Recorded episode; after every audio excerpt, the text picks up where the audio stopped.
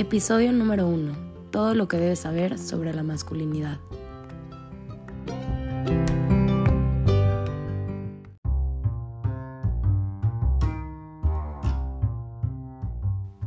Hola amigos, pues bueno, el día de hoy les voy a platicar todo lo que deben saber de las masculinidades. Esto lo pueden escuchar hombres, mujeres, este, todo tipo de personas prácticamente. Y pues el día de hoy va a ser un podcast con una dinámica muy interesante porque vamos a tener a un invitado especial que vamos a entrevistar sobre el tema y vamos a escuchar también muchas voces donde nos van a dar una perspectiva un poco más amplia de cómo es que ellos piensan que son, cómo piensan los hombres que son.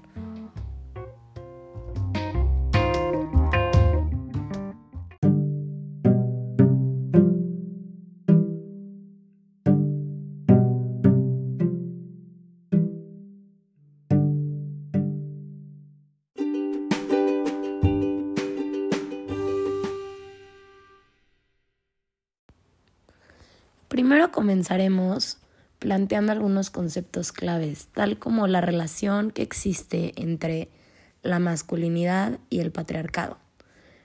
Para comenzar, debemos de dejar muy en claro qué significa patriarcado.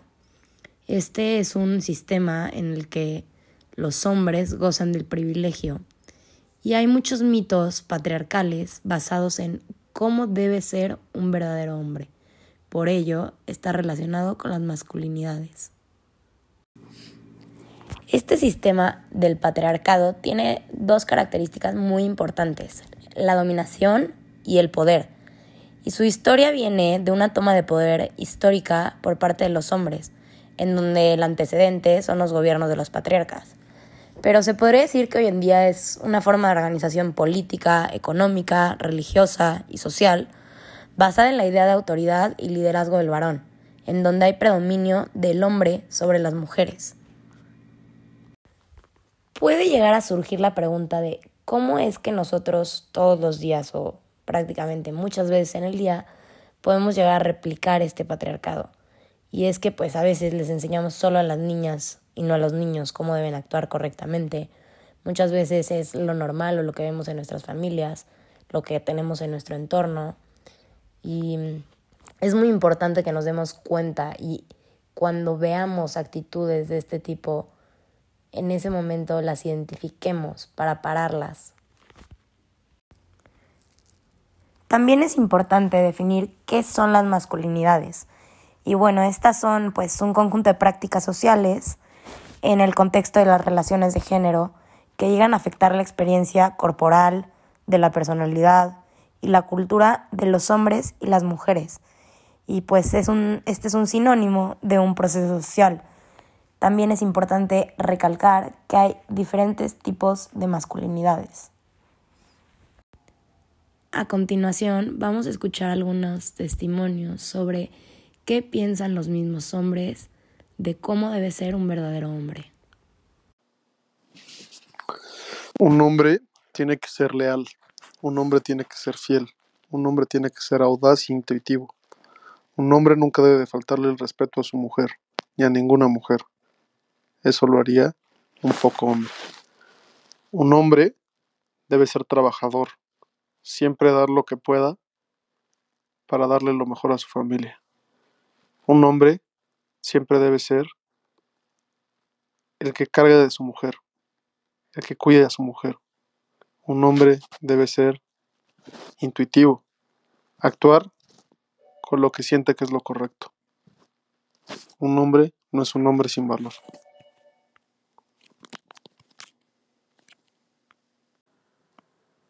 Bueno, yo creo que desde chiquito la sociedad me ha hecho creer que un hombre es una persona protectora, es alguien de carácter conciliador, que tiene que cuidar a las personas que tiene a su alrededor, que la mayoría de veces los hombres no tienen que llorar porque tienen que proteger a las personas que, que tienen cerca y pues el protector no puede estar llorando para mostrar debilidad a la gente que tiene al lado. al contrario, tiene que apoyarlas y hacer que éstas estén fuertes y no mostrar debilidad en ese sentido.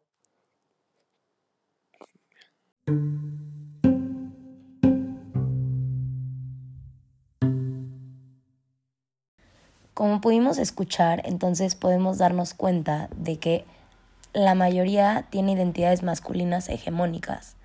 Estas suponen un deber ser del hombre y lo que hacen es que son construcciones por medio de la socialización, es decir, no están inscritas en la naturaleza. Como pudimos ver, una característica que se remarca múltiples veces es la del deber ser del hombre como alguien que protege a la mujer, es decir, se ve a la mujer como un, un humano débil que no puede ella sola y necesita de la protección y del cuidado de un hombre.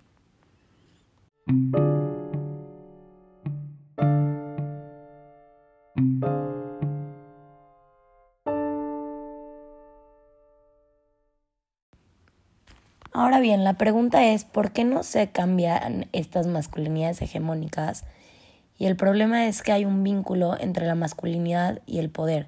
El hecho de sentirse con poder los hace querer estar vinculados a esta masculinidad. Es aquí donde surge lo que conocemos como la masculinidad tóxica.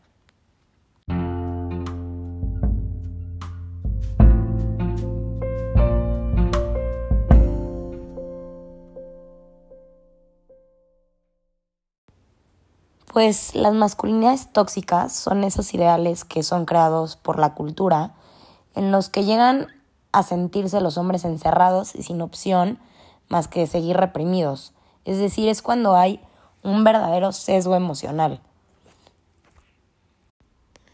Retomando lo que nos comentan algunos de, estos hombres, podemos ver que uno de ellos comenta que siente la necesidad de ser fuerte. Aquí alerta porque estamos viendo una masculinidad tóxica, una masculinidad en la que no se puede demostrar los sentimientos, lo que genera un sesgo emocional muy fuerte.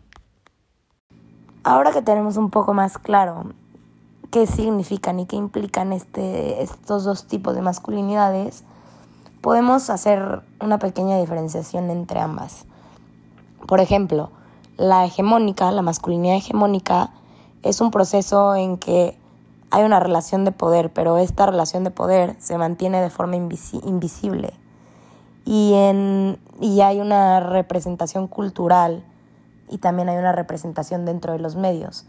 Es decir, dentro de los medios nos referimos a cuántas veces no hemos visto en la televisión mexicana cómo se representa a la mujer en las telenovelas, en, en muchos programas de televisión, como más débiles, cómo los hombres siempre las protegen, cómo los hombres son los que llevan la carga de la familia, los hombres son los que tienen las responsabilidades económicas de la casa, los hombres son los que ocupan los lugares más importantes dentro del gobierno, etc. Todos estos tipos de masculinidades muchas veces son representadas en los medios de comunicación sin que nosotros mismos nos demos cuenta. Creo que es muy importante aclarar que los hombres también son víctimas o llegan a sufrir los efectos de la imposición patriarcal y de los roles tradicionales, aunque con esto no me refiero a que haya autocomplacencias masculinas, claro. Por ejemplo, el problema de esto es que desde que son niños y niñas se les impone el ser hombre o mujer por medio de la socialización y se fomentan o reprimen actividades bien vistas según su sexo es decir, ¿cuántas veces hemos visto que van a ser un hombre niño y solo por ser niño le decoran su cuarto de azul, le regalan un balón de fútbol y solo por ser niña le decoran el cuarto de rosa, le regalan muñecas, imponiéndoles desde ese, desde ese momento en el que nacen su género. Por esta razón es indispensable que de verdad repensemos la manera en la que estamos educando a estas nuevas generaciones. Seamos padres, hermanos, madres, tías. Hay que reconocer primero los machismos y los estereotipos que hemos normalizado desde que somos pequeños para así poder transformarlos y enseñárselos de una manera positiva a los niños, ya que muchas veces no nos damos cuenta, pero el decirle a un niño que él tiene que ser el hombre de la casa o prohibirle a una niña ir a jugar libremente porque la vestimos o le pusimos un vestido y las niñas no pueden jugar con vestido o decirles como tío muchas veces a los niños como, ay, búscate una novia.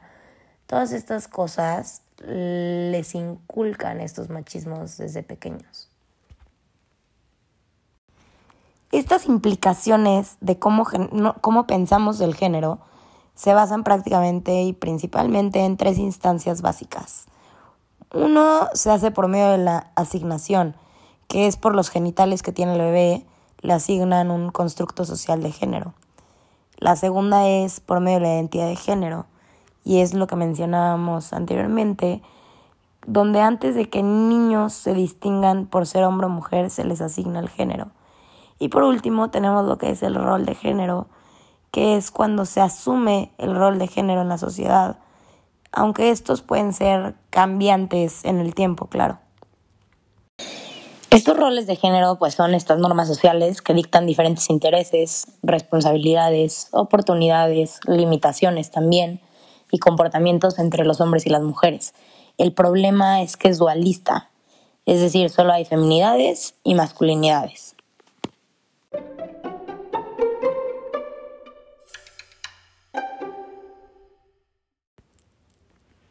Como se mencionó anteriormente, existen diferentes tipos de masculinidades. Una es el machismo, en donde hay un comportamiento estereotipado de supremacía masculina, donde hay dominio y control, y también puede ser de diferentes tipos. También existen los micromachismos, que son los mecanismos sutiles de dominación ejercidos por los hombres hacia las mujeres.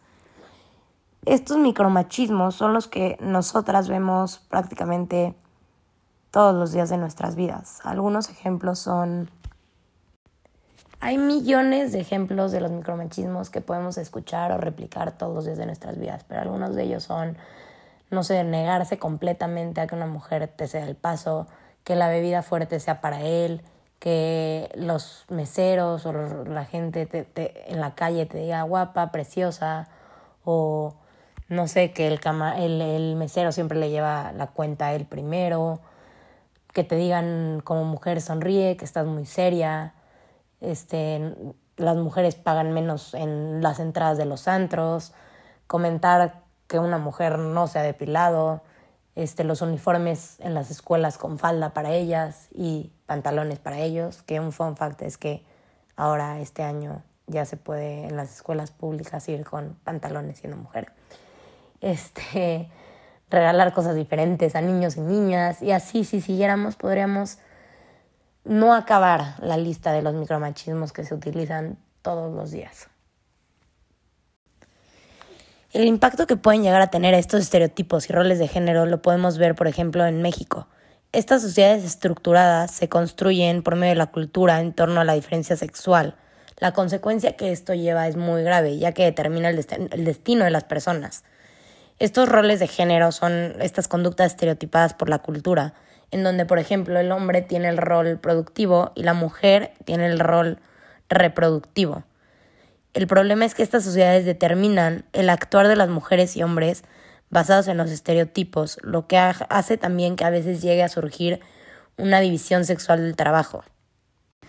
Muchas veces como mujeres caemos en estos estereotipos y roles de género en donde llegamos a replicar el sistema y le damos un poder a los hombres, pero también le damos a veces una carga. Se les da el poder al hombre para que ellos sean los que jueguen el rol importante en, en prácticamente todos los ámbitos.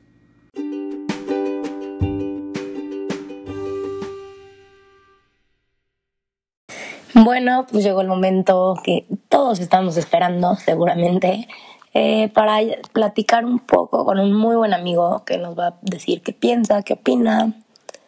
Y va a estar muy, muy, muy interesante. Entonces les recomiendo terminar el podcast.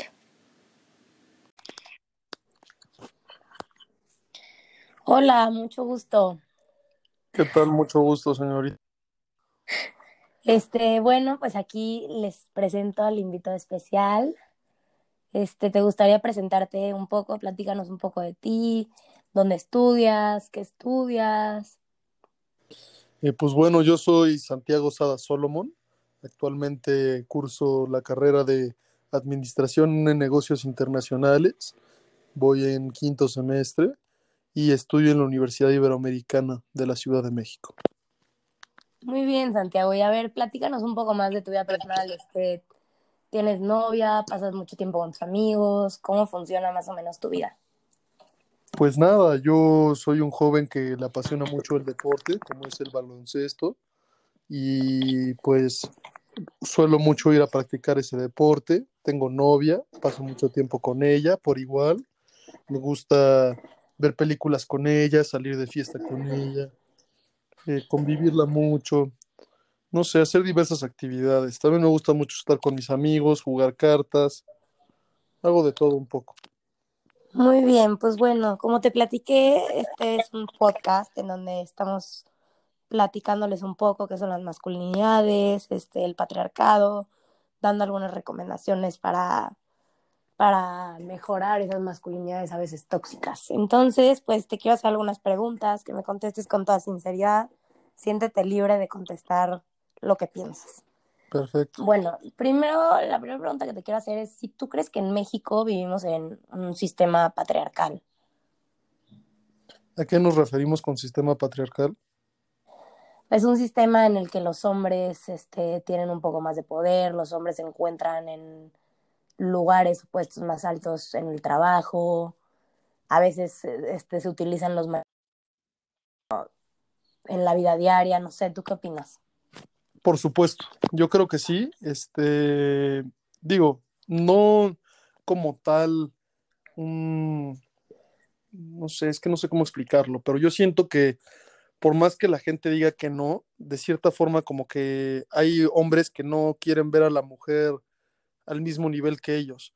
En lo personal a mí eso se me hace absurdo, porque pues las mujeres y los hombres tienen el derecho a lo mismo en todos los sentidos pero pues sí, yo siento que es un poco notorio que nuestro país es un poco machista y este, pues no sé, siento que el mexicano está como muy acostumbrado al hombre, pues es como el que manda y la mujer pues es como la que atiende el hogar, pero pues yo no siento que debería de ser así. O sea, ¿tú crees que esto viene desde muchos años atrás de la historia, ¿no? Que así se ha venido formando la claro, claro, claro, tal vez, ¿no? Claro, pues este, como sabemos, este, digo, anteriormente ha ido progresando el, el, los derechos y este, ya se le dio un mismo lugar a la mujer que como al hombre en nuestra sociedad, de cierta forma. Pero pues si nos vamos años atrás, podemos observar que antes a la mujer ni siquiera se le dejaba estudiar, no se le daba el derecho a votar. Entonces, pues yo siento que hemos ido progresando de cierta forma, pero pues hay gente muy conservadora que pues no quiere progresar.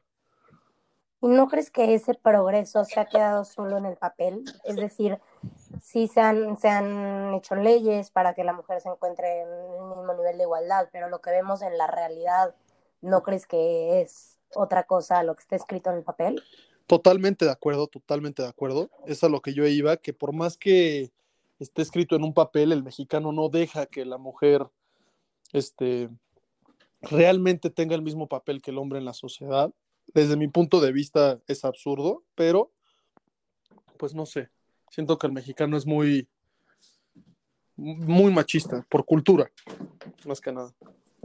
Ok, y te quiero preguntar, bueno, ya después de que me platicaste un poco qué es lo que piensas de este sistema en el que vivimos en México, este, si tú crees que en tu vida puedes identificar algunas masculinidades hegemónicas o tóxicas, es decir, no sé, a veces llegas a sentir presión cuando estás con tus amigos, si les quieres decir lo que sientes, no se los puedes decir libremente porque te van a juzgar o... A mí en lo personal eso no me suele suceder, ya que yo soy una persona muy expresiva, pero, este, pues digo, yo en ciertas cosas sí soy un poco machista no sé, a mí no me gusta que mi novia pague las cuentas ni nada de eso, pues a mí me educaron de cierta forma que el hombre nunca debe de dejar pagar a una mujer.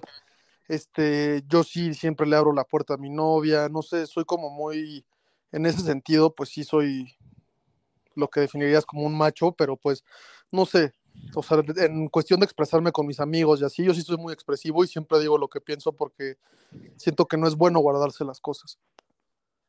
¿No crees que al tomar esas actitudes en la relación con tu novia llegas a ser un poco machista o a replicar un poco este sistema? Digo, podría ser machista en ciertos sentidos. Yo, en lo personal, a mi novia la dejo ser ella y que haga lo que quiera, pero hay ciertas cosas que pues yo no puedo permitir de cierta forma, no sé, este, ciertas cosas que... Ay, Santiago, estás sonando un poco, un poco machista. No, no, no, o sea, lo que yo me refiero es, a mí no me gustaría que mi novia, o sea, bueno, no es que no me gustaría, pero no, yo no dejaría que mi novia pagara una cuenta porque no sé, o sea, sí, sí ha pagado cosas y así, y pues cuando ya, ya lo pagó, pues no, uno no puede hacer nada, pero pues yo prefiero yo pagarlo porque pues a mí se me hace un tema de educación, no de machismo. Muy bien. Y por ejemplo, ¿qué opinarías de que tu novia subiera fotos en traje de baño? Ahorita que está muy de moda en Instagram, no sé, subir fotos en trajes de baño y así. ¿Tú qué opinarías al respecto? Digo, pues yo digo que hay fotos en traje de baño que son óptimas, pero pues también hay unas fotos muy explícitas, ¿no? Yo siento que hay mujeres que las redes sociales se expresan de más y llevan estas cosas un poco más lejos de lo habitual, pero pues que mi novia suba fotos en traje de baño no me molesta, la verdad. Por ejemplo, ¿qué opinas de que Instagram censure los pezones de la mujer, por ejemplo? No sé. Pues yo siento, yo siento que está bien, la verdad. O sea, es como eh, si el hombre. Pero, pero ¿tú crees que estas son imágenes que no ven los hombres en su vida diaria? O sea, ¿tú crees que deben de ser censuradas de una red social, más no censuradas de, de todo el internet, cuando las encuentras en todo el internet? Pues es lo mismo. ¿No, crees, que ¿no crees que están como reprimiendo la, la libertad de expresión de una mujer al hacer eso? Y, y, cuando las ponen en internet, las ponen muchas veces sin su consentimiento. Entonces, no, no sé, o sea, en Instagram, pues si las suben las mujeres es con el consentimiento de que quieren que expresarse y que la gente lo vea. Muchas veces cuando están en internet, pues simplemente se suben sin su consentimiento a veces. Yo lo único que creo eh, sobre ese tema, digo, a mí en lo personal no me parece estar subiendo esas cosas porque pues tiene alcance hasta niños de 10 años que realmente pues no es algo que él debería de estar viendo, pero este pues en lo personal siento yo que hay un tema de respeto hacia pues bueno, no de respeto, pero más bien como de intimidad, ¿no? O sea, yo siento que hay personas que deben de respetar su intimidad, es como digo, así como tú me lo acabas de plantear, por igual manera es como si tú buscas en internet fotos de un pene, pues pueden haber fotos de un pene en todos lados, ¿no? Pero eso no significa que los hombres tengan que estar subiendo fotos de un pene a su Instagram. Ok, muy bien, Santiago. Bueno, voy a seguir con algunas otras preguntas porque creo que nos está alcanzando el tiempo. Claro, no te preocupes. Este, ¿Alguna vez tú has fingido como cierto interés en algún deporte como que esté estereotípicamente masculino? O sea, que sea estereotípicamente masculino, no sé, el fútbol de chiquito o te llevaban, de, tu, tu, familia, tu mamá, tu papá te llevaban al fútbol y pues aunque no te gustara lo hacías o... Bueno, yo en lo personal, la verdad, soy amante del deporte, entonces no me, no siento que nunca me haya, o sea, yo digo, desde chiquito he jugado fútbol, soccer, béisbol, fútbol americano, básquetbol, como anteriormente había mencionado. Pues a mí me gusta hacer de todo un poco, la verdad. O sea, el deporte a mí en lo personal sí es algo que me fascina y no, nunca me he sentido como orillado a. A mí mis papás siempre me dejaron hacer lo que yo quería de chiquito y he hecho de todas las actividades y nunca he forzado a ninguna. O sea, ¿tú crees que en tu entorno familiar creciste libremente, pues? Pues mira, hay algo muy raro en mi familia. Nunca sentiste una presión. Hay algo muy raro en mi familia porque en mi familia nadie le gusta el deporte. Yo soy el único de toda mi familia que le gusta el deporte, que practica el deporte, que sigue el deporte. Entonces, como que no va por ahí. Mi familia es más este, no sé, a mi familia le gusta mucho el cine, la música, es como más de, este tema artístico que el tema atlético. Muy bien. ¿Y tú crees que, no sé, este deporte, o sea, el deporte en sí, no sé, haya deportes que sean para mujeres y deportes que sean para hombres y que la regla es que sea el deporte que sea, los hombres siempre son mejores que las mujeres en el deporte, no sé, en el fútbol? Mira, te voy, te voy a poner un ejemplo muy claro, ah, como por ejemplo en el baloncesto.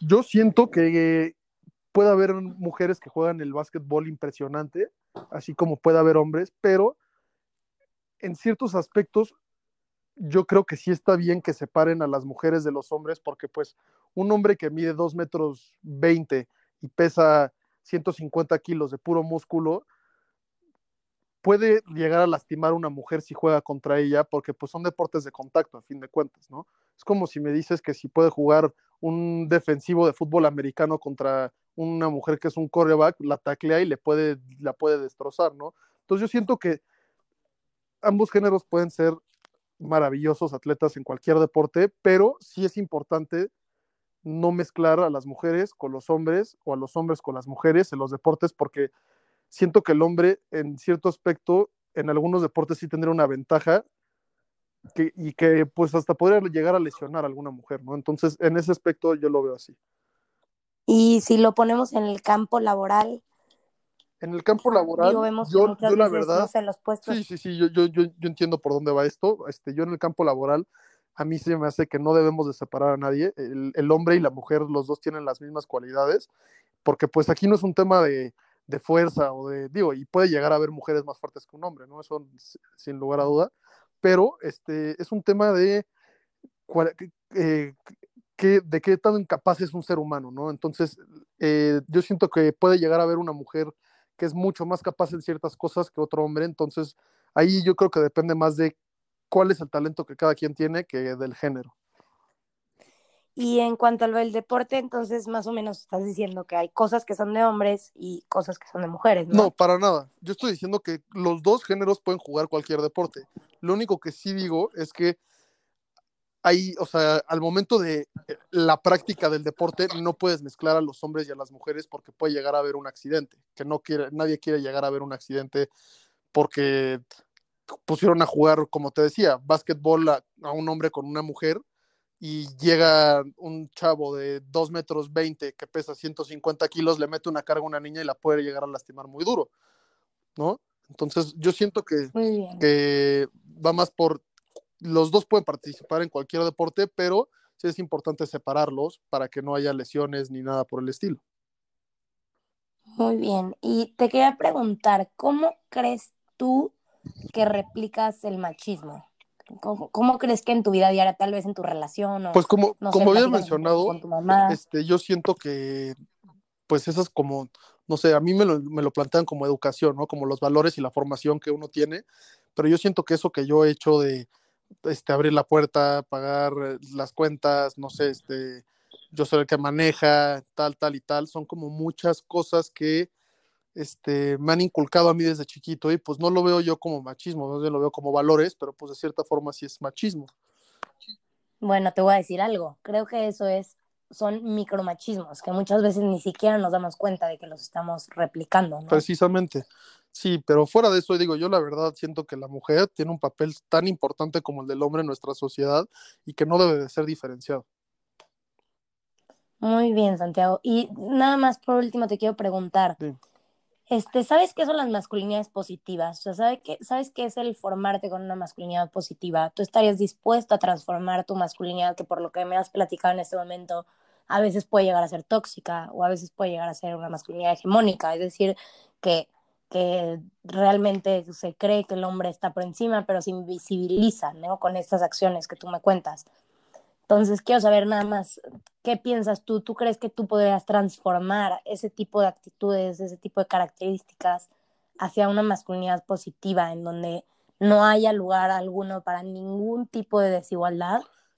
Eh, creo yo en lo personal que nunca eh, dije yo que estaba a favor de la desigualdad entre el hombre y la mujer.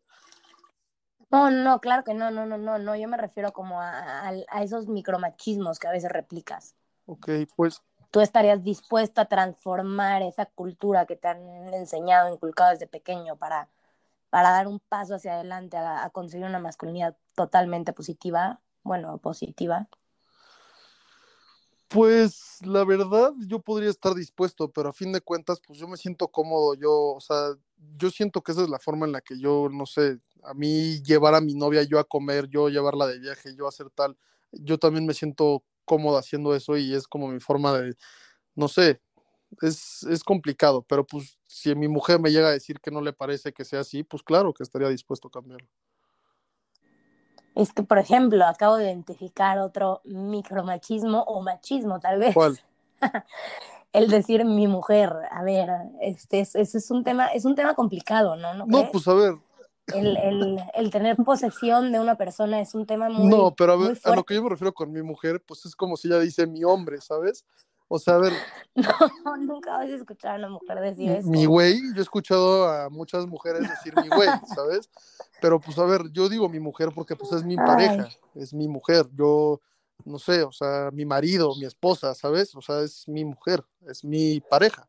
No es que sea mi posesión, pero es mi pareja, pero pues así yo le digo, siempre le he dicho así, es como la forma en la que yo me refiero a mi mujer. Muy bien, Santiago. Pues creo que fue una plática muy interesante y me gustó mucho escuchar tu forma de pensar y de ver las cosas. Creo que todos van a poder identificarse de alguna forma con lo que nos estás diciendo, o por lo menos muchas personas van a identificar. Lo importante es, como te dije, tal vez pensar en una transformación hacia una masculinidad positiva, ¿no? Una masculinidad en donde, pues, no sé, tal vez hasta pues llegar a querer ser un, un hombre feminista, ¿no? ¿Cuál sería tu definición de un hombre feminista? Pues un hombre que apoya incondicionalmente el movimiento feminista, apoya las, los valores, este, los objetivos. Pues yo apoyo los valores y los objetivos, lo único que te digo es que yo, en lo personal, o sea, yo estoy totalmente de acuerdo en que las mujeres merecen lo mismo que los hombres y yo siento que como tú dices es algo en papel más que algo hecho en la sociedad en la que vivimos. Lamentablemente así funciona nuestro país. Yo creo que hay países donde sí ya la mujer pues tiene el mismo, el, mismo papel que el hombre en la sociedad. En nuestro país lamentablemente pues estamos intentando progresar hacia ello, pero pues no veo mucha diferencia. Uno se va a Canadá, por ejemplo, donde las mujeres son los CEOs de las empresas, este, no sé, hay este, digo, Alemania, donde Angela Merkel es la, la, este, ¿cómo se llama? Bueno, no, total. entiendo, entiendo tu punto. Bueno. Bueno, pues muchísimas gracias, Santiago, por colaborar este día con nosotros y regalarnos un momento. hombre, María, el gusto es mío. Hasta luego. Un saludo, hasta luego, María.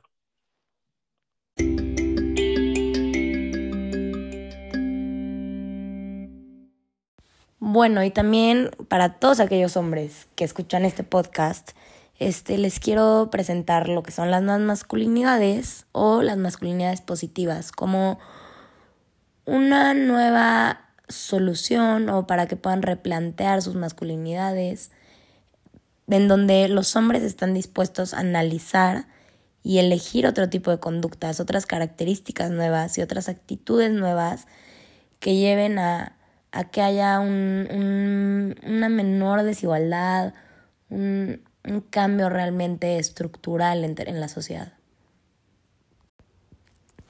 Como en todo problema, podemos encontrar una solución aquí también. Por ejemplo, romper con estos ideales tradicionales de ser un verdadero hombre de acuerdo a la sociedad. También existe el hombre feminista, que es un hombre dispuesto a desmantelar todas estas discriminaciones y desigualdades que existen contra la mujer, ya que el objetivo que se tiene en el feminismo no es acabar con los hombres, sino acabar con el sistema del patriarcado. A manera de conclusión, me gustaría leerles un diálogo escrito por Héctor Pizarro en su libro ¿Por qué soy hombre? Él dice que escogió ese título para su libro porque, porque soy hombre, porque soy hombre puedo agredir, ofender, ser violento, insensible, promiscuo, irresponsable y muchas otras características de los hombres que son así sin que la sociedad lo sancione. Al contrario, es algo que ha sido alabado por siglos. Pero ¿por qué no expresarlo de diferente manera? Porque soy hombre.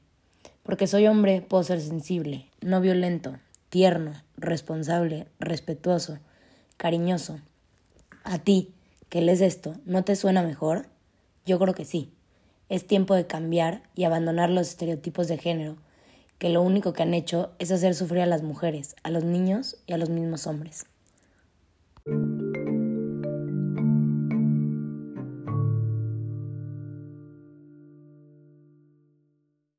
Bueno, es pertinente mencionar esto de las nuevas masculinidades, ya que por si no lo sabían, el mes de noviembre es el mes de las masculinidades positivas Entonces sabemos lo que se espera de estas masculinidades. Sin embargo, podemos no asumirlo como una verdad absoluta para no caer en este estereotipo machista y se puede cuestionar para realmente ser libres y convertirse en los hombres que buscan ustedes ser. Algunas, pues no sé, algunas recomendaciones que les puedo hacer es estar dispuestos a realmente mostrarse como son y lo que sienten, ser fuertes en el sentido en el que se atrevan a demostrar lo que sienten sin miedo, ser valientes a la hora de manejar sus emociones y saber en qué momento deben de ser bien manejadas. Y pues nada más me queda invitarlos a todos los hombres a formar parte de estas nuevas masculinidades positivas.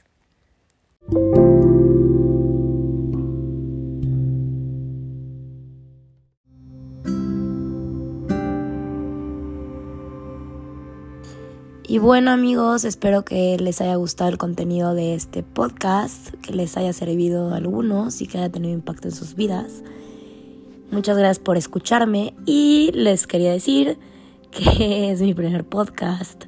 No les dije desde el principio porque no quería generar expectativas, pero pues espero que lo hayan disfrutado tanto como yo. Un gusto.